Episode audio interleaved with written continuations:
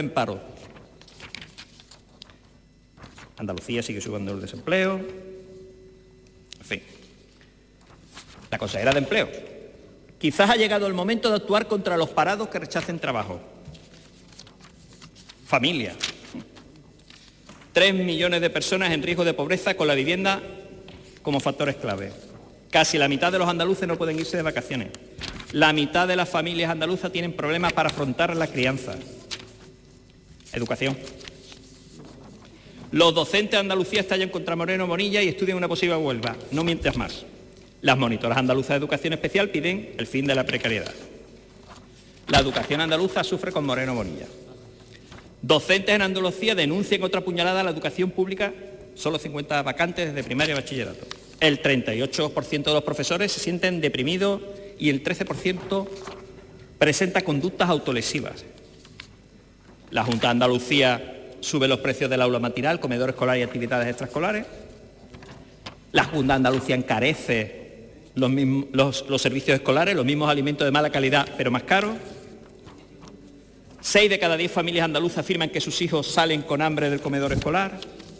El retraso de las actividades extraescolares en Sevilla pone a los padres en serios aprietos para conciliar. ¿Quién va a tener más niños?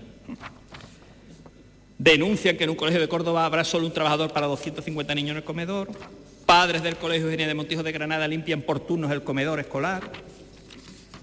Los estudiantes andaluces aprueban en primaria pero suspenden en la ESO. Natalidad. El presupuesto de la familia, ayudar a la natalidad. El peor dato de nacimientos desde que hay estadísticas. Más de Andalucía, 40 años después, así hemos cambiado un 33% más de población, pero la mitad de nacimiento. Cada vez más aula vacía por la bajada de la natalidad. En fin, podría ser. Señora consejera, por cierto, una de sindicatos. El PP blinda la subvención a los sindicatos sus gobiernos sin Vox.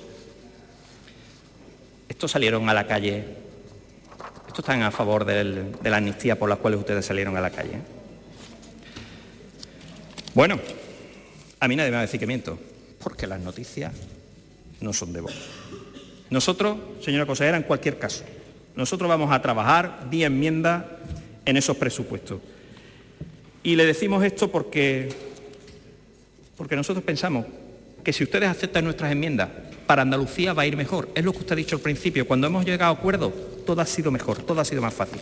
Así que, por favor, yo le explico, o le pido, mejor dicho, que se aplique el cuento y que atienda nuestras propuestas, porque esas son buenas, buenas para todos los andaluces. Muchas gracias. La intervención de Manuel Gavira del portavoz de Vox en el Parlamento de Andalucía, donde se está debatiendo en directo las enmiendas a la totalidad del presupuesto del 2024, enmiendas que han presentado esta mañana el Partido Socialista y los grupos por Andalucía y Adelante Andalucía. Ha sido el turno de Vox ahora, que no ha presentado enmiendas a la totalidad, pero sí ha sido crítico con algunos aspectos relacionados con las cuentas. Carolina España, la consejera de Economía y Hacienda, vuelve a tomar la palabra desde la tribuna de oradores del Parlamento de Andalucía. Preside Juanma Moreno, hemos sido los que hemos bonificado al 100% o eliminado el impuesto de patrimonio. Quédese usted tranquilo. Mire, que usted ha hecho una descripción absolutamente catastrófica de Andalucía.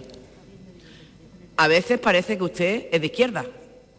A veces parece que usted es de izquierda. Mire, es verdad que Andalucía, ya se lo he dicho aquí en alguna que otra ocasión, nos encontramos una Andalucía pues, que estaba en unos parámetros pues bastante alejados de la media, pero estamos consiguiendo con mucho trabajo, con mucho esfuerzo, transformar Andalucía. Estamos consiguiendo empezar a liderar muchos parámetros económicos y en otros crecer por encima de la media. Y se lo he referido aquí.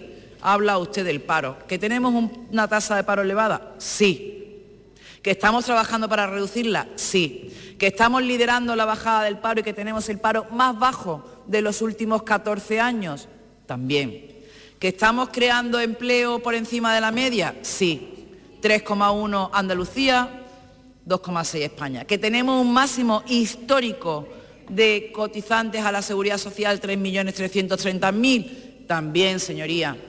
También, señoría, que estamos liderando el número de autónomos cuando antes lo lideraba Cataluña? Sí. ¿Que estamos liderando el superávit comercial del 22 y del 23 cuando antes lo lideraba Cataluña porque nuestra comunidad está vendiendo más al resto de comunidades y está comprando menos? También. ¿Que estamos creciendo en confianza empresarial por encima de la media? Sí. ¿Que estamos teniendo récord de exportaciones? También. ¿Que estamos creciendo en inversión empresarial porque ahora ofrecemos confianza a usted? A lo mejor no ha percibido ese cambio que hay en Andalucía. Ese cambio es que ahora Andalucía genera confianza, genera seguridad jurídica, genera estabilidad, estabilidad institucional, estabilidad política, estabilidad presupuestaria. Eso es importante porque nos convertimos en una comunidad competitiva, en una comunidad atractiva para la inversión y la inversión es la que crea el empleo. Claro, habla usted también de la salud. Yo le voy a dar algunos datos. Se han repetido aquí mucho, pero es que usted habla de salud, ha hablado de educación, habla de dependencia y yo tengo que contestarle. Mire, jamás se ha hecho una apuesta tan elevada por la salud. Señoría, un 45% más que en el año 2018, más del 7% de nuestro PIB, 4.400 millones de euros más con un 36, la atención primaria ya es el 36% del presupuesto, cumpliendo el acuerdo de la atención primaria. Una inversión en sanidad por habitante que se ha incrementado más de un 40%, pasando de 1.169 a 1.695 euros. Que éramos los últimos en inversión por habitante y ya no que tenemos los médicos los quintos mejor pagados, señoría, que hemos estabilizado el 70% de la plantilla y que a final de año será el 94%, señoría, que del año 2010 al año 2018 se bajó el presupuesto 1.600 millones de euros en sanidad y se despidieron a 7.800, 7.773 profesionales, señoría. Que las inversiones de un solo año, como es el año 2024, es superior a las inversiones de la última legislatura, en un solo año a la última legislatura del Partido Socialista. Que los conciertos, señorías, que los conciertos bajan por debajo del 4% y es la cantidad menor que hay hasta ahora mismo. Por lo tanto, señorías, algo estaremos haciendo bien o medio bien por lo menos reconózcalo. Me habla de inclusión social. Jamás ha habido un presupuesto como el de inclusión social. Casi 3.000 millones de euros. Casi 2.000 millones de euros para la dependencia, un incremento del 65%. Usted estará de acuerdo conmigo en que necesitamos que el Gobierno de España nos dé las transferencias al 50%, como va a hacer y como ha firmado también con el País Vasco. Es que han aumentado, van a aumentar un 10% las pensiones no contributivas. Es que tenemos 279.000 beneficiarios. Oiga, es que esto es un 31% más que en el año 2018. Es que tenemos un dato histórico de 408.000 prestaciones. Es que esto es un 46% más del año 2018. ¿Que hay que mejorar? Sí. ¿Pero que hemos mejorado? Claro que hemos mejorado con respecto a lo que nos hemos encontrado. Y que vamos a poner en marcha una nueva prestación para huérfanos de víctimas de violencia de género, 5.000 euros al año. Sí, lo vamos a hacer porque creemos que hay que hacerlo, señoría, que vamos a blindar también a nuestros jóvenes, a nuestros niños, a nuestros adolescentes con 100 millones de euros más, un incremento del 64% sobre el año 2018, que vamos a poner en marcha el bono carestía de 12 millones de euros, una ayuda de 200 euros para las familias con menores a cargo. Y me ha hablado de educación, jamás ha habido tantos recursos, tanto presupuesto para el sistema educativo, señoría que superamos el 5% del PIB, un incremento de un 40% con respecto al año 2018, que tenemos un incremento de 6.800 docentes en los últimos cinco años. Por lo tanto, por señoría, algo estaremos haciendo bien, porque usted ha pintado una Andalucía catastrófica. Y me habla de las familias, claro que protegemos a las familias. Ahí están nuestras medidas desde un punto de vista fiscal 900 millones de euros en el bolsillo de las familias, de las clases medias y trabajadoras.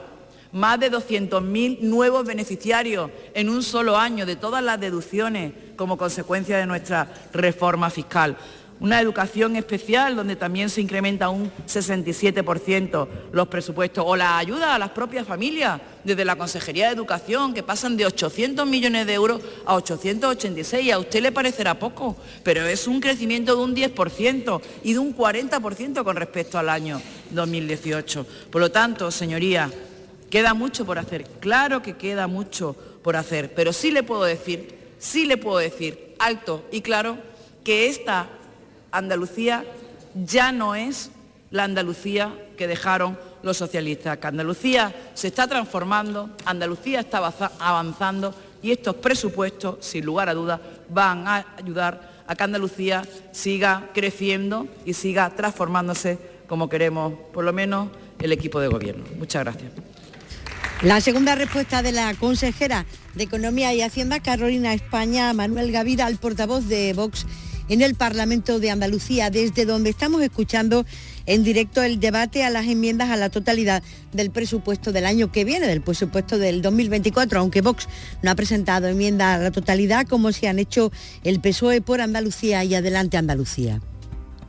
Presidenta, bueno, a ver, yo soy consciente que a esta altura de la tarde, después de haber tenido ya las comisiones informativas de los días 8 y 9 de este mes, donde todos los consejeros explicaron sus programas y líneas de actuación en las respectivas secciones que tienen competencias, después de haber escuchado a la señora consejera esta mañana debatir y exponer las líneas maestras del presupuesto y poder confrontar con la enmienda a la totalidad que han planteado sus señorías, eh, tienen ustedes datos más que suficientes sobre los presupuestos, las magnitudes y cuantías que referencia.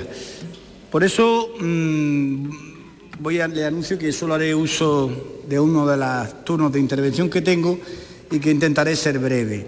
Eh, bueno, quiero en primer lugar agradecerle, quiero que en nombre de mi grupo quede constancia que a todo el Gobierno queremos agradecerle desde el presidente de la Junta de Andalucía, a los señores consejeros, en especial a la señora consejera de Hacienda y a todos los funcionarios que han intervenido en la formación, en análisis, en la sistemática y la proyección y formación del presupuesto, quiero darle las gracias. Las gracias por un trabajo no solo bien hecho, como luego hablaré, sino un trabajo que se basa en la normalidad y en el respeto a la legalidad vigente. Ustedes han hecho algo muy normal, pero que en realidad hoy en día es atípico, que es cumplir con la Ley General de Hacienda, con la Constitución, en definitiva con la normativa y con las leyes que rigen como normas de convivencia y como normas y reglas de juego en un Estado de Derecho. Eso hoy desgraciadamente no pasa.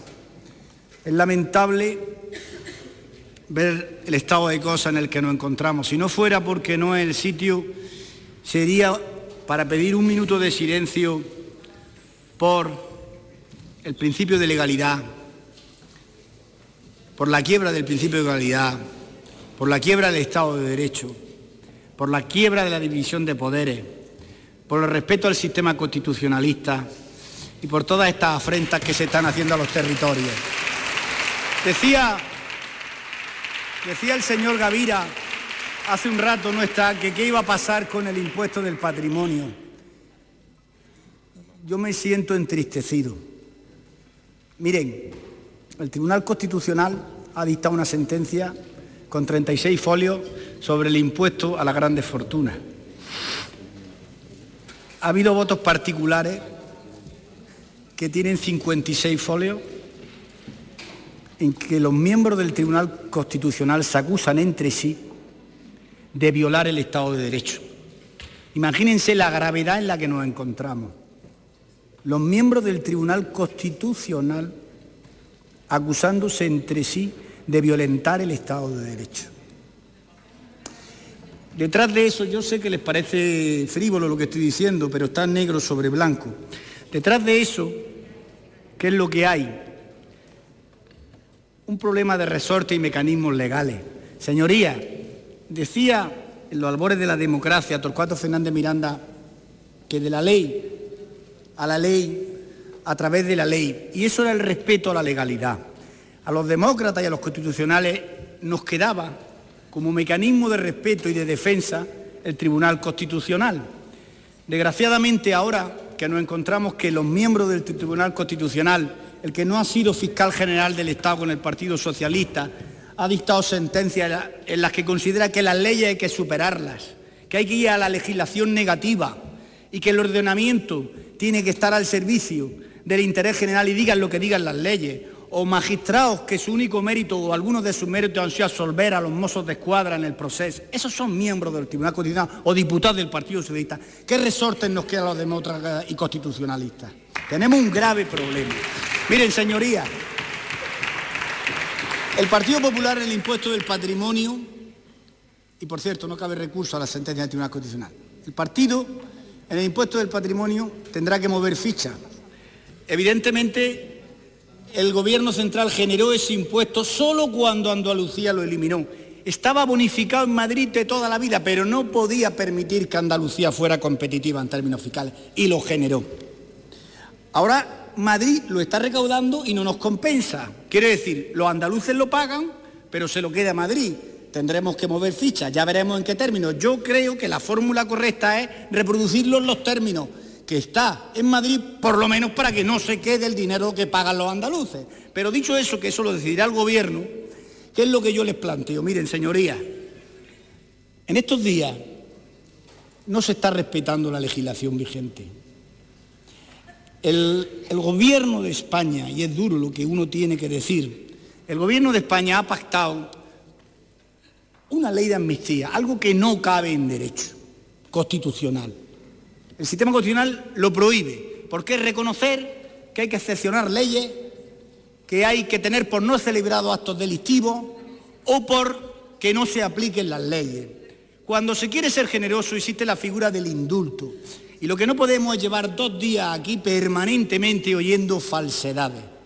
Señoría, no podemos generar desapego en la ciudadanía. No puede dar asco y repugnancia lo que aquí se dice. Ayer día, ayer por la tarde oí decir aquí que el Partido Popular indultó, poniendo en el mismo nivel que una ley de amnistía, indultó a políticos de Terra Llura, a terroristas de Terra Llure. Bien, la realidad de todo eso en nada tiene que ver con lo que dijo cierto portavoz aquí. Miren, los indultos vienen regulados en una norma del año 1870 y se publican por Real Decreto. En este caso concreto, la Audiencia Nacional, cuando dictó sentencia, recomendaba la propia sentencia que los condenaba su indulto, porque habían dejado las armas. El gobierno del Partido Socialista, la señora Mariscal de Gante, acordó el indulto y por un error en el defecto de forma el Partido Popular tuvo luego que ratificarlo. ¿De qué estamos hablando? Esos son mecanismos y resortes legales que existen. La amnistía es reconocer que los tribunales han abusado de derechos la amnistía es reconocer que el Estado de Derecho está al servicio de los intereses políticos y eso no puede ser. Señoría, eso no puede ser en un sistema constitucional. Les digo más, si ustedes se ven la ley de amnistía, que es vergonzosa, tiene dos, dos tramos fundamentales, no sé si la han leído alguno. La parte positiva, yo le he escuchado atentamente, tengan el respeto y la educación de oírme a mí. La parte positiva, la exposición de motivos, se pasa todo el rato, todo el rato queriendo justificarse. Y lo hace de la manera más ridícula. Pone como ejemplo una normativa europea que hay en Irlanda, donde hablan de las nucleares, o ponen, por ejemplo, la de unos muchachos que cuando fueron a Portugal a ver al Papa cometieron disturbios. Esos son los argumentos que da en la parte positiva. Y cuando entra al fondo del asunto, habla del interés general. Miren, el interés general no es causa, no es causa. Eso es lo que dice la magistrada nueva militante de izquierda revolucionaria, eh, para que se apruebe una ley de amnistía. La división de poderes, la división de poderes, el respeto de la legalidad está por encima de todo eso. Ustedes cuando firman y echan su firma en un documento donde reconocen que hay persecución judicial, están quebrantando el respeto de la interdicción y el control de los poderes públicos. Eso es de no tener vergüenza. El señor Cerdán tendría que haber dimitido como político antes de echar una firma en un documento, esté o no esté de acuerdo, donde reconoce que los tribunales españoles hay que controlarlos y vigilarlos. Eso va contra el Estado de Derecho y la división de poderes. Eso es así, señoría. Le digo más, cuando ustedes reconocen que hay que ver en un documento firmado por un partido histórico, que por cierto, en un partido que nunca, o cuando se fundó no era un partido grande, que los que lo hicieron grande son los que ahora ustedes les critican, que en el 36 sacaron de 470 diputados, no llegaba a 90, que cuando fueron grandes fue en la época de Felipe González, de Alfonso Guerra, de Rodríguez de la Borbolla, desde los que ustedes ahora le critican. Pero bueno, dicho eso, Mire, la única realidad es que cuando ustedes echan su firma en un documento que habla de un referéndum secesionista, un partido que se llama constitucionalista, debería de saber que lo prohíbe la Constitución, que lo prohíbe la ley orgánica del régimen electoral general, ley orgánica, que lo prohíbe la ley de base del régimen electoral, del, régimen local. Todo eso está prohibido. ¿Cómo ustedes echan su firma en un documento? Por siete votos, por una investidura. No todo vale, señoría, no todo vale en democracia. Y frente a eso, señoría, es impresentable. Ustedes ayer nos querían dar lecciones diciendo que aprobáramos un grupo de trabajo sobre financiación autonómica. Miren, hay un organismo que es la, reunión de presidentes eh, con el presidente del gobierno. Por cierto, que ustedes acaban de aprobar su reglamento en el año 22, que es el máximo órgano de coordinación, la conferencia de presidentes entre el Gobierno central y las comunidades autónomas, a nivel multilateral. Y todos aquellos aspectos que tengan carácter marcadamente económico y financiero, tiene su Consejo de Política Fiscal y Financiera, donde se ven los asuntos. Y miren, las competencias normativas, ¿sabe usted quién las tiene en aquellos tributos que no están serios? El Estado. Y son las que fundamentalmente afectan eh, a impuestos que son los que permiten el modelo de financiación. Pues bien, en ese Consejo de Política Fiscal y Financiera donde se ven también los temas, el Gobierno central tiene la mitad más uno de los votos. Ustedes mandan. Por tanto, cumplan con su responsabilidad, traigan un modelo de financiación y retomen aquello que se quedó parado en el año 17 cuando le dieron traslado con el modelo del Partido Popular del señor Rajoy antes de la moción de censura. Cumplan con su trabajo que la, la duración quinquenal del modelo de financiación hace mucho tiempo que ha pasado. Y por cierto, no está hoy, pero se lo tengo que decir a un diputado socialista. Decía que nosotros em, estábamos en primero de autonomía. Pues mire usted, es verdad, pero se olvidó decir que estábamos haciendo un doble grado.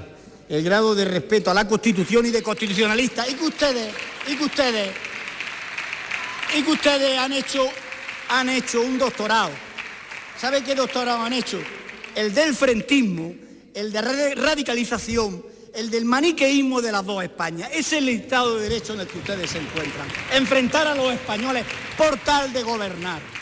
Mire ustedes, ustedes están violentando el título octavo de la Constitución. ¿Por qué están violentando el título octavo de la Constitución?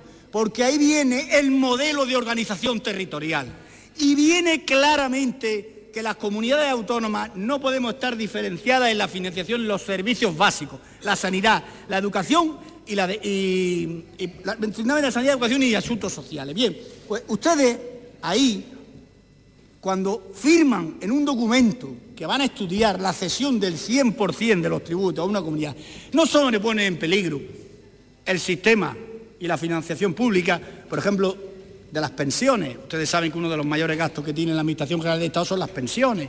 Si detraemos todos los ingresos de las comunidades autónomas, difícilmente lo podría mantener. No solo ponen en riesgo las pensiones, ponen en riesgo el modelo de financiación, ponen en riesgo la simetría en la que debe tener y la igualdad de todos los españoles ante esos servicios. ¿Cómo puede un partido que se dice serio poner su firma al lado de semejante disparate? Mire, ayer también se acusaba al Partido Popular de haber llevado a cabo en el pacto del Mayesti em, cesiones y transferencias a la comunidad autónoma catalana. Mire, la primera diferencia es que cuando se firmó ese pacto no había nadie ni imputado ni investigado y se formó con un partido que no era de personas fugadas al extranjero. La segunda cuestión es que cuando se le ceden las competencias en materia de tráfico, anteriormente había habido un estatuto que estaba aprobado donde venía la creación de una policía autonómica catalana. En tercer lugar, en el año 86 se aprueba la Ley Orgánica de Cuerpo y Fuerza Seguridad de Estado donde se reconoce esa policía autonómica. Y en la ley de tráfico se asignaba ese tipo de competencia, por ejemplo, a la Policía Autonómica Vasca. Luego no era ningún disparate y estaba dentro del marco y la estructura legal y constitucional. Luego no comparen ustedes el pacto de Majestic con lo que ustedes están y la ignominia que están haciendo ustedes ahora. Cuando el Partido Popular decidió ceder en inversiones 180 millones de euros en Cataluña, era algo razonable en ese pacto. No lo que ahora se está diciendo, que es el 100% de la recaudación de los impuestos. Sean ustedes sensatos y sepan de lo que están hablando. Esa es otra razón. O cuando se dice, por ejemplo, que el señor Aznar hablaba de no sé qué historia del movimiento de liberación vasca. Miren, desconocen la historia, estudien. Decía Churchill que para saber lo que va a pasar hay que estudiar historia. Ahí están las respuestas. Miren, esas declaraciones de Aznar fueron después, después del pacto de Lizarra, pacto en el que los, terroristas de ETA se comprometieron a dejar las armas. Y, y además de eso, y además de eso, era como ellos se autodenominaban, porque en ese, en ese movimiento no estaba solo ETA, estaba también mucha parte de la sociedad vasca. Y él dijo que era como se autodenominaban y era un compromiso para avanzar. Luego no mezclen cosas. Mire, voy concluyendo. Si me dejan, yo sé que les molesta les cuece lo que les digo, pero avergüéncense, abochórnense de ser socialistas de nuevo puño. Es que no tienen nada que ver con lo de antes. Cálmese.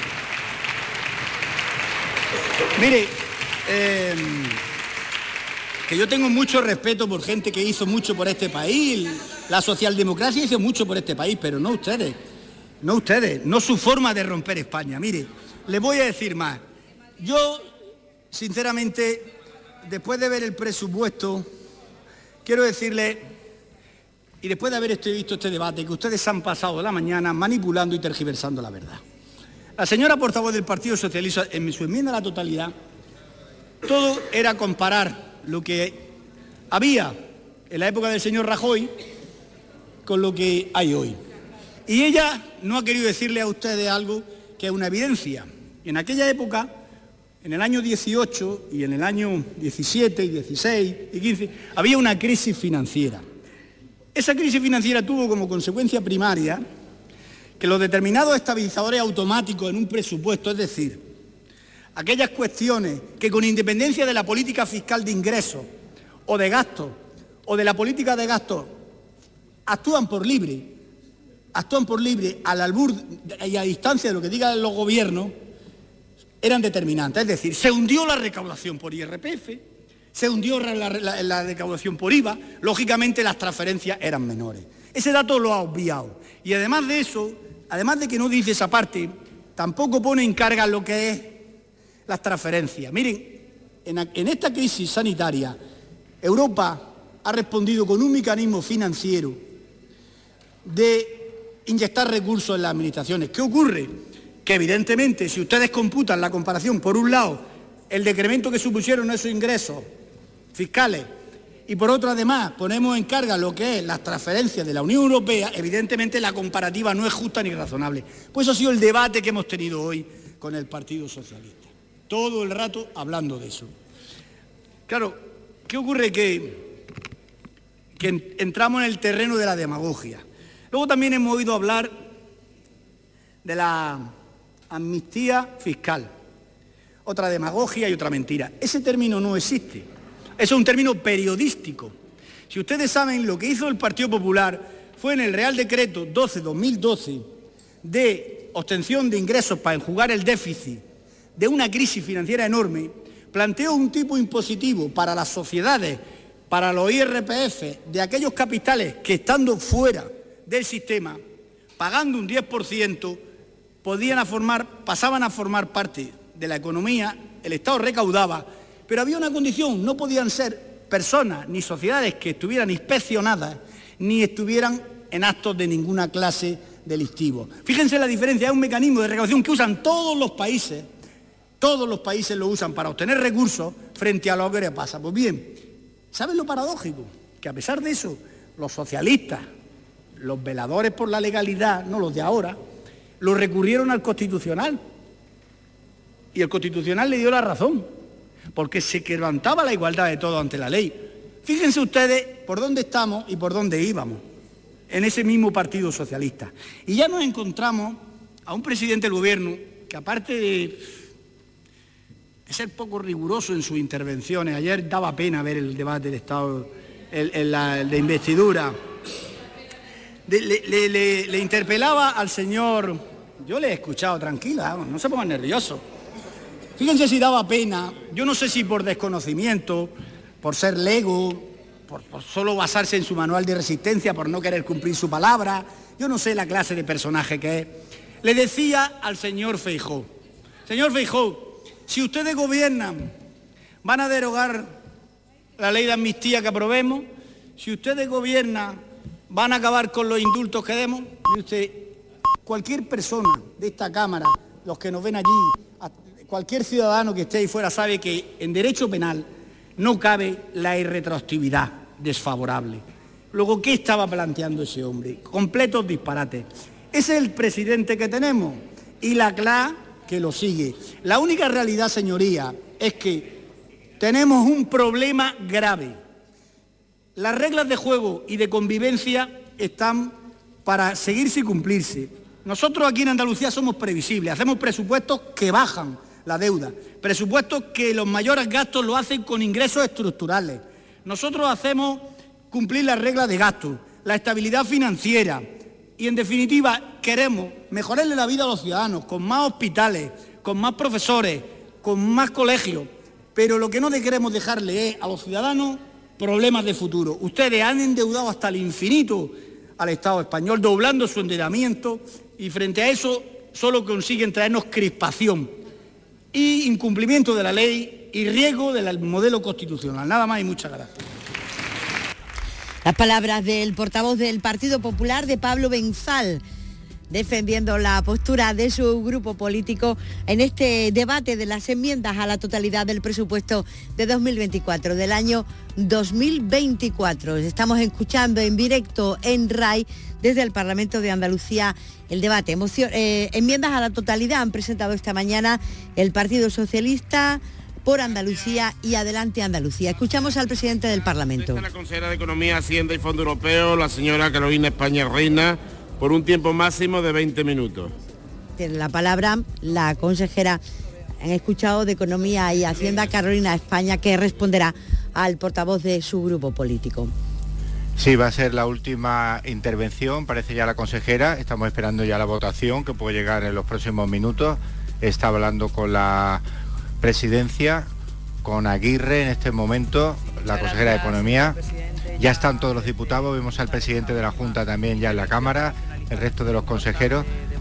Y última intervención, lo está anunciando, finalización, por lo tanto, no va a haber más intervenciones. Fundamentalmente a mis compañeros del Grupo Popular Andaluz por su apoyo a los mismos, también al presidente del Gobierno andaluz, al que, gobierno al que me honro en pertenecer, también a mis compañeros del Ejecutivo por su colaboración, por su esfuerzo. Han sido muchas horas para tratar de llegar al mejor presupuesto para Andalucía. Es verdad que hoy es una jornada histórica, pero tiene distintos signos para Andalucía y para España, frente a la felicidad que hoy tenemos aquí de ver cómo un gobierno estable que preside Juanma Moreno va a sacar adelante la primera votación pues para estas cuentas de la comunidad autónoma. Sin embargo, en el Congreso de los Diputados ya se ha aprobado una investidura la del señor Pedro Sánchez, donde de, luego ni ha primado la igualdad de todos los españoles, ni ha primado la solidaridad entre las comunidades. Yo estoy feliz, como no puede ser de otra manera, por Andalucía, pero estoy triste, obviamente, por España. Andalucía se merece estabilidad, se merece esta ley de presupuesto para seguir avanzando, para seguir transformando, una ley que va a mejorar la calidad de vida de todos los ciudadanos eh, sabéis que ya lo he dicho aquí, nosotros creemos en la separación de poderes, nosotros hemos jurado, prometido defender la Constitución y tenemos como meta nuestra tierra andaluza, pero también sin olvidarnos de nuestro país, sin olvidarnos de España. Y hoy estamos sacando unos presupuestos, los más importantes que ha tenido nunca Andalucía, los más sociales, pero también desde aquí, desde Andalucía, estamos luchando por nuestro país que no se merece estar en manos de quienes quieren romperlo y que además lo dicen alto y claro, sin escrúpulos. Hoy Andalucía es otra, los andaluces somos otros. Esta ya no es la Andalucía que dejaron los socialistas y mientras aquí estamos votando progreso, transformación y creación de empleo para Andalucía, en Madrid, sin embargo, la izquierda andaluza ha votado un pacto que va contra la igualdad de los españoles, un pacto que atenta contra la separación de poderes, un pacto que atenta contra la solidaridad entre las regiones y que hace saltar las costuras de nuestra Constitución y de nuestra democracia, además de atacar a los intereses también de Andalucía. Son malos tiempos para España, pero yo quiero que sepan que este gobierno, presidido por Juanma Moreno, vamos a aplicar, vamos a poner en marcha todas las herramientas que tenemos a nuestra disposición, no solo para conseguir que Andalucía siga avanzando, que Andalucía siga creciendo, sino también para defender a todos y a cada uno de los andaluces para que se haga justicia con Andalucía. Y ya termino, señor presidente. Quiero dar mi gratitud a un grandísimo equipo que tengo en la Consejería de Economía, Hacienda y Fondos Europeos, un equipo de profesionales, de funcionarios absolutamente entregados que le han dedicado muchísimas horas para que este presupuesto sea una realidad. Es un gran equipo que solo le guía una meta, que es Andalucía, igual que a tu gobierno, querido presidente, querido Juanma Moreno, que la meta también es Andalucía. Andalucía por encima de todo, pero siempre Andalucía con España. Nada más y muchas gracias. Finaliza la intervención de la consejera de Economía y Hacienda de Carolina España en el Parlamento de Andalucía en el debate de las enmiendas a la totalidad del presupuesto del año 2024. Los diputados del Partido Popular se ponen de pie y aplauden la intervención de la consejera que recibe en estos momentos la felicitación del presidente de la Junta de Juanma Moreno. Se dirige ahora mismo Carolina España tras saludar a Antonio Sanz a ocupar su, escaño en el, en el Parlamento. Javier Ronda. Sí, se ha sentado en su sillón, está saludando al consejero de presidencia, Patricia del Pozo, la otra eh, consejera, solo que le están flanqueando, están en pie los diputados del Partido Popular. y escuchamos al, presidente. al presidente que va a dar lugar ya a la votación esperada. Son las 3 de la tarde y 36 minutos. ley de presupuesto de la Comunidad Autónoma Andaluza del 2024. Vamos a proceder a la votación. Tenemos que esperar un minuto todavía, ¿eh? para cumplir el tiempo establecido de que se dé el botón hasta que empiece la votación. mía. Dando explicaciones el presidente Jesús Aguirre de cómo se hará o cómo se procederá a la votación en el Parlamento de Andalucía. Ha dicho Javier que hay que esperar un minuto. Sí, eh, también apuntábamos que hay expectación por saber el voto final, el sentido que va a esgrimir en esta votación Vox porque desconocemos si como no ha presentado enmienda la totalidad se va a abstener eh, o finalmente va a votar en contra. Bueno, no sabemos. El resto de los grupos ya sabemos lo que van a votar, pero quizá la incertidumbre a esta hora de la tarde, aquí en la Cámara Andaluza, en el Parlamento, en el antiguo hospital de las Cinco Llagas, a las 3 de la tarde y 37 minutos. Están todos los diputados, no se mueve nadie. En la Cámara Andaluza va a comenzar la votación de fondo están escuchando esos sonidos de alarma característicos. Cierre la puerta. Se, cierra la puerta, momento solemne. Lo escuchamos. Establecido en el artículo 111.3 del reglamento de la Cámara a la votación conjunta de la enmienda a la totalidad eh, con propuesta de devolución que se han presentado. Señoría, se inicia la votación.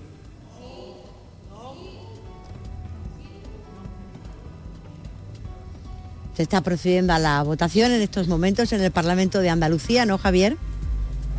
Sí, pero primero se están montando las enmiendas a la totalidad que... Señoría, el resultado de la votación es el siguiente. Presente 106, sí 36, no 71, abstenciones ninguno. Son las Habiendo sido rechazadas las enmiendas por el Partido Socialista. De conformidad con lo dispuesto en el artículo 130.6 del reglamento, quedan fijados tanto la cifra global del proyecto de ley, que asciende a 46 46.753 eh, millones 227.850 euros como la de cada una de las sesiones, cifras que no podrán ya ser alteradas sin acuerdo entre la Cámara y el Consejo de Gobierno.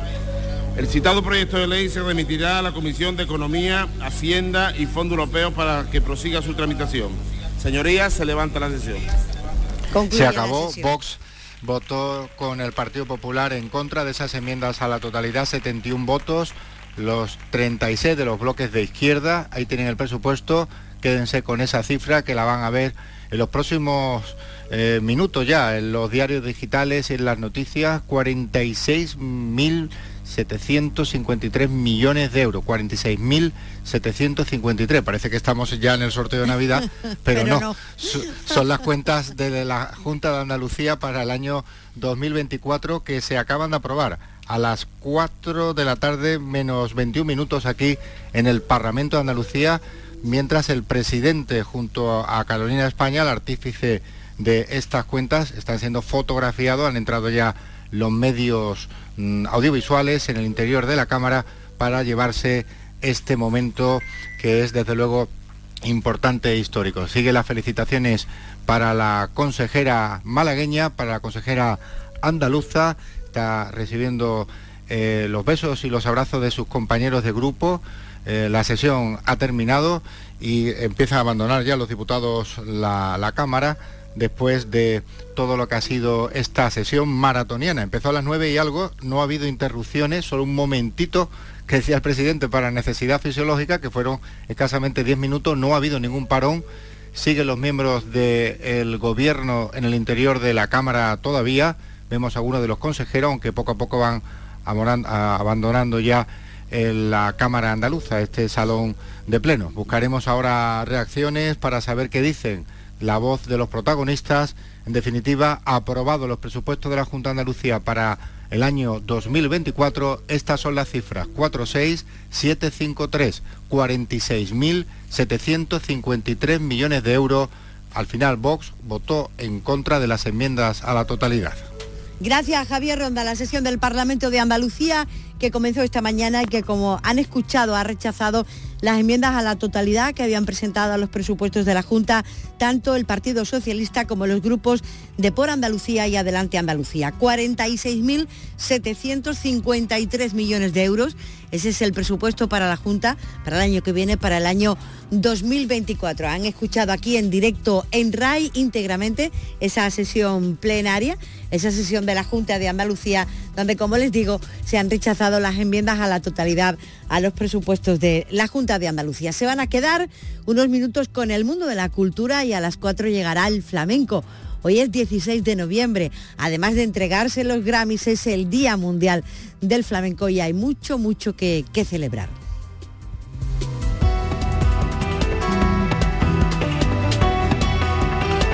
Radio Andalucía Información. Actualidad en directo. Conoce Chipre con la gran jugada. Sus tesoros arqueológicos, sus hermosas playas y montañas, su deliciosa comida y su rica tradición vitivinícola convierten a Chipre en un lugar que merece ser descubierto. Pero la selección española de fútbol no va de turismo, porque se juega la clasificación para la Eurocopa del año próximo. Este jueves se enfrenta Chipre-España y te lo contamos desde las 6 menos cuarto en Radio Andalucía Información, con Jesús Márquez y todo nuestro equipo de comentaristas. Contigo somos más deporte. Contigo somos más Andalucía. Desaparecidos. El programa de referencia en la radio que da voz a las necesidades de los familiares de personas desaparecidas. Si ya nos seguías en Canal Sur Podcast, ahora estamos en la radio a la carta de Canal Sur, con información sobre investigaciones, testimonios y el seguimiento informativo de desapariciones actuales y antiguos casos para evitar el olvido. Desaparecidos. Presentado por Patricia Torres, los jueves desde las 11 de la noche en Radio Andalucía Información. De lunes a viernes a las 4 de la tarde tienes una cita con el flamenco. Los conciertos y festivales, los recitales, los homenajes, las citas imprescindibles de este arte genuino de nuestra tierra. La mejor selección de nuestra fonoteca. Portal Flamenco. De lunes a viernes desde las 4 de la tarde con Manuel Curao. Radio Andalucía Información.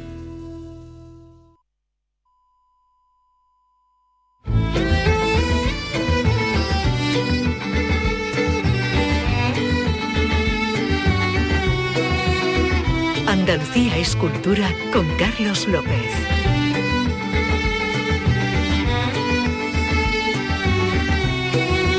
Hola, muy buenas tardes desde el río Guadalquivir, prácticamente desde la ribera del Guadalquivir. Este Andalucía Escultura va a ser especial, claro que sí porque lo vamos a hacer fuera del estudio, aunque luego quizás volvamos. Vamos a, contarle toda la actualidad, por supuesto, de los Grammy desde un set instalado pues junto a Río Guadalquivir. En realidad está muy cerca del estudio, pero nos hemos salido fuera. Vamos a disfrutar de esta brisa, de este día realmente primaveral, aunque estemos a mediados de noviembre, con muchos invitados, con muchos artistas.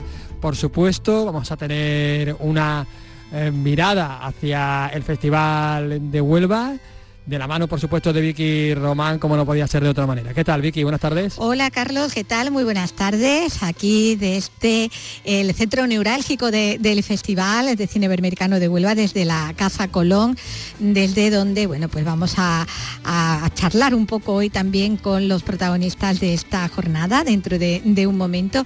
Eh, protagonistas que, fíjate, Carlos, que, qué casualidad, eh, no solo el hecho de que coincidan hoy dos películas mexicanas, sino que lo hagan además con unas temáticas eh, similares, ¿no? aunque después el tratamiento y la forma y el lenguaje eh, sean diferentes ¿no? a la hora de abordarlo. Y es que de un lado tenemos a la, directora mexicana Ángeles eh, Cruz, que viene además con su, una de sus protagonistas, con la actriz Miriam Bravo, con la película Valentina o La Serenidad, que aborda bueno, pues la dificultad de una niña de unos 7-8 años para afrontar el duelo por la pérdida inesperada de, de su padre, algo que ella pues mm, niega, ¿no? Prácticamente rechaza la idea de la muerte del padre al que reencuentra y al que busca eh, en la naturaleza, ¿no? Tiene un, tratamiento muy, muy poético, eh, muy, muy pegado a lo, onírico con esta niña tan fantasiosa eh, y además, bueno, en, su comunidad indígena y utilizando además su,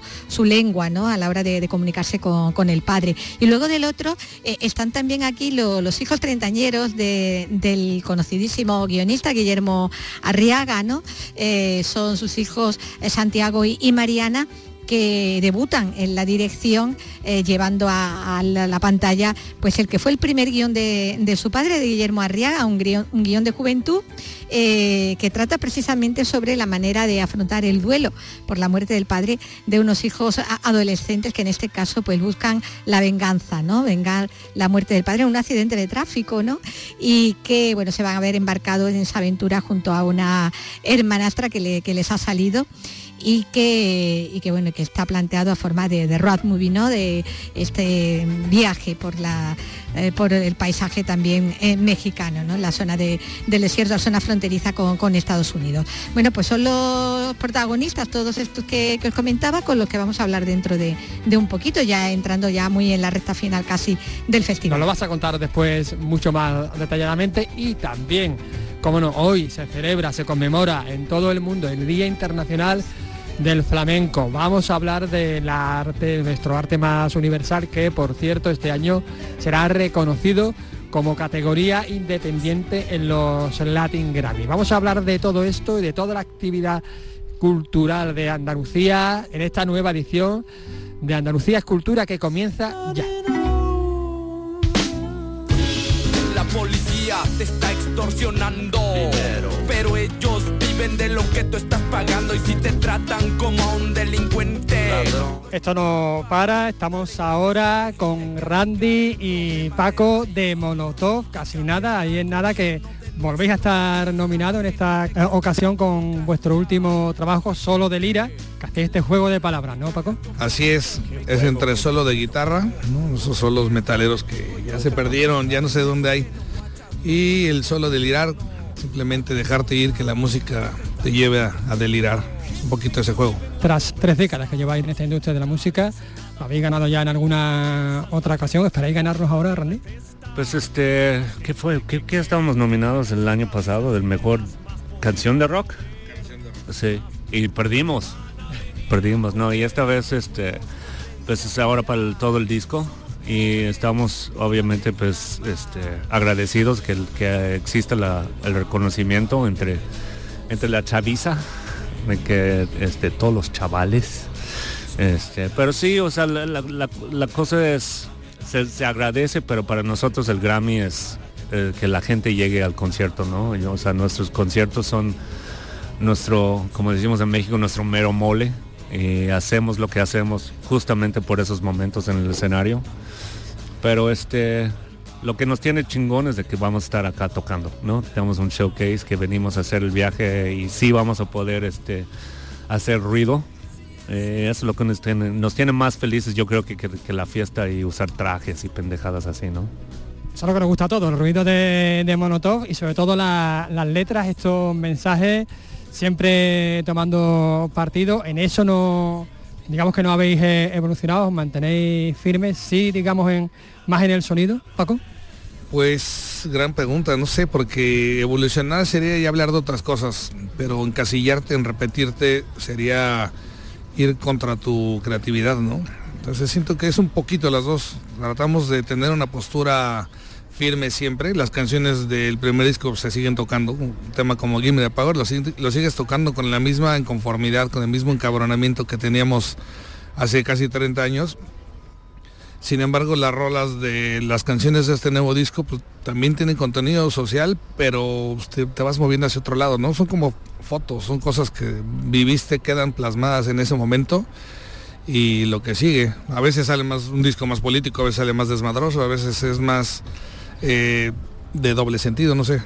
Tienes que moverte a, a algo, pero pues vas conformando de, de ideas este, tu carrera, ¿no? Y manteniéndolas sólidas. Este disco tenéis, bueno, en otros también contáis con colaboraciones importantes. Supongo que rodearse de gente buena y de buena gente es importante. Sí, claro. Hay un este obviamente pues está Ross Robinson como productor, que es el, le dicen el, el padrino del nu metal, ¿no? Es que fue el, el, el- productor de Deftones, de el que descubrió a Korn, todos esos güeyes, los Limp Bizkits, ¿no? Y este y también pues tuvimos un- una, una aparición de Woz, que es un rapero argentino. Um, tenemos a Meme de Tacuba, este, de coproductor. Um, pues, es, es una onda de, de conversaciones y de, de vibra entre, entre músicos, ¿no? De que, y gente que pues, destaca en, en muchos rubros, ¿no? Y en, muchos distintos. Y, y, pues nada, es un, pero al final pues es un, es un disco de cuatro. Somos, somos cuatro que lo estamos interpretando en, en vivo.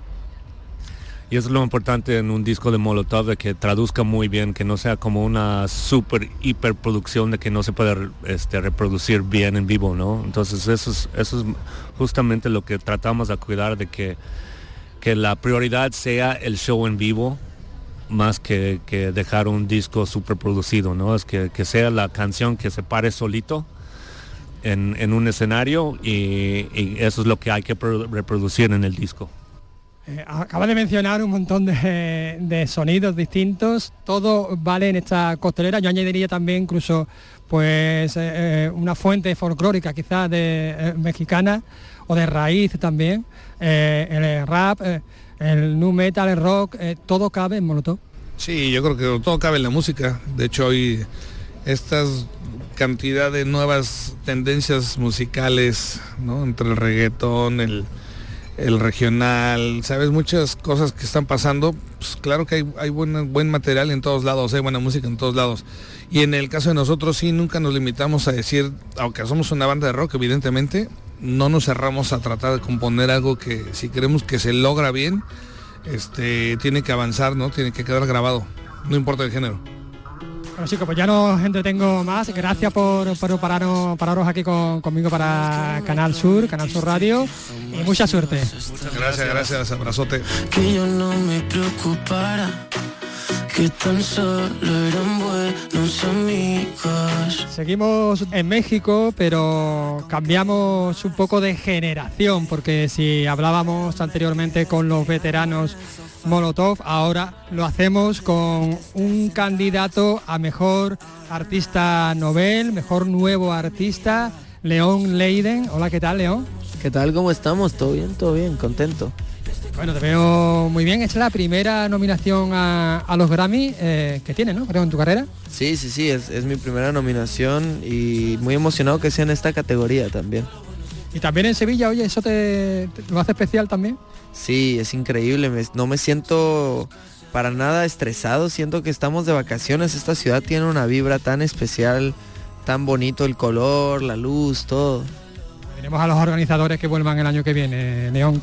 Me encantaría. ¿Qué esperas de la gala? ¿Crees que tienes opciones de llevártelo? Yo creo que sí, yo creo que oh, tenemos opciones definitivamente y, y sobre todo quiero vivir la, la- la experiencia, estar muy muy presente, tomarme el tiempo de apreciar esto porque nominaciones al Grammy puede haber muchas, pero, pero mejor nuevo artista solo es una vez en la vida. Tengo la oportunidad de cantar por allá también en la gala junto con Juanes y, y nada, es muy emocionante todo este proceso. Juanes, digamos que es tu, tu padrino. Uno de ellos. Ayer me presentó una artista mexicana llamada Patti Cantú, también increíble. Y, y es increíble que estas generaciones anteriores nos den la entrada a nosotros también. Tu música, digamos que bebe de muchas fuentes, desde el folclore mexicano a la música urbana, también un poco de balada. Eh, ¿Todo cabe? Todo cabe. Para mí los géneros musicales son condimentos y yo estoy preparando un platillo y, y el plato principal es la creatividad y las historias y les vamos a poner un poquito de las influencias con las que crecemos, pero no tenemos que cerrar eh, la música en categorías y creo que eso es lo que caracteriza en buena medida a- esta nueva generación de artistas. Precisamente te iba a preguntar eso, es decir, la gente joven, sobre todo de tu generación, no tiene, digamos, recelo ni, ni cortapisa, ¿no? Eh, no hay ningún, ningún problema en mezclar cualquier cosa, cualquier género y hacer tu propio género, ¿no? Correcto, creo que cada vez más pasa esto y también pasa que en los Latin Grammys cada vez se vuelve más difícil definir qué categorías son cuáles y qué disco encaja en qué categoría porque cada vez la música se vuelve más libre y eso es algo que me encanta, es algo que bueno, primero creemos el arte y luego veamos las reglas, ¿no? Oye, ¿y crees que hay conexiones, que hay un puente musical entre, entre España, en este caso Andalucía, y, y- e Iberoamérica? E Iberoamérica o Latinoamérica. Bueno, Latinoamérica, Iberoamérica, Latinoamérica lo decís vosotros, Iberoamérica lo decimos nosotros. Ah, ok, nosotros al revés. Este, pero definitivamente, ese es un tema que me apasiona muchísimo. Me encanta la- la- la- el sincretismo que hay entre, entre México y España. Hay una especie de simbiosis ahí a la hora de trabajar que, que genera algo muy especial. Así como yo camino por las calles de Sevilla y digo, hey, me recuerdan a, a veces a calles de San Miguel de Allende, de lugares en México. Lo mismo pasa con la música. Yo estoy trabajando aquí y me doy cuenta de cómo hay influencias de España que, que han llegado a México y, viceversa, ¿no? Y creo que estamos en la punta del iceberg. Yo he estado toda la semana pasada en Madrid grabando con artistas españoles y haciendo colaboraciones para que esta unión se haga cada vez más, más real y más cercana, ¿no? Es muy interesante y, y dentro de esas colaboraciones, eh, conciertos por aquí, por, por España, por Andalucía. Me encantaría, me encantaría. La verdad el terreno andaluz se me hace uno de los lugares más pintorescos y más animados y yo pienso pasar mucho tiempo del año que entra en España. He pensado hasta, como te decía, pasar, pasar varios meses aquí para que se haga esta base y, y podamos turear el país también. Ojalá sea así, ¿no? Ojalá se concrete. Lo seguiremos contando aquí en, en Canal Sur Radio. Muchísimas gracias. Gracias, les agradezco de corazón a, a ustedes, a su radio y a todo el, el territorio español por abrirnos las puertas con tanto amor. Estáis en vuestra casa. Gracias.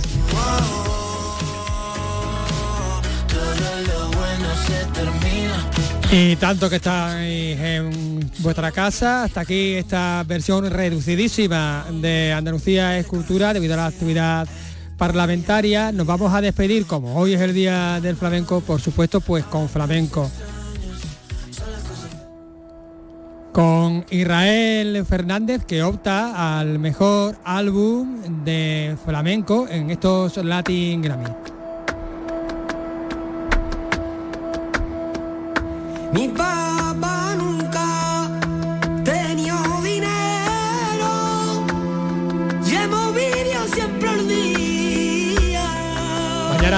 Regresaremos.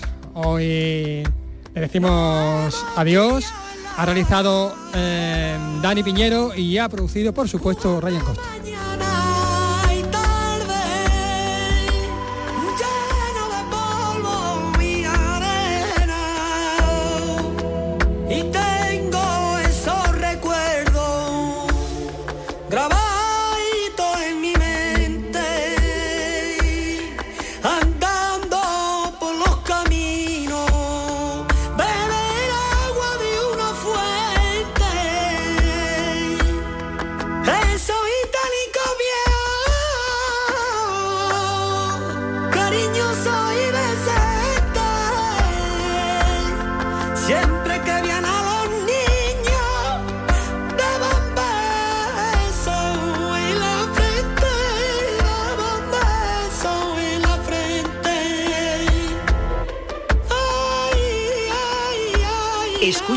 Radio Andalucía Información.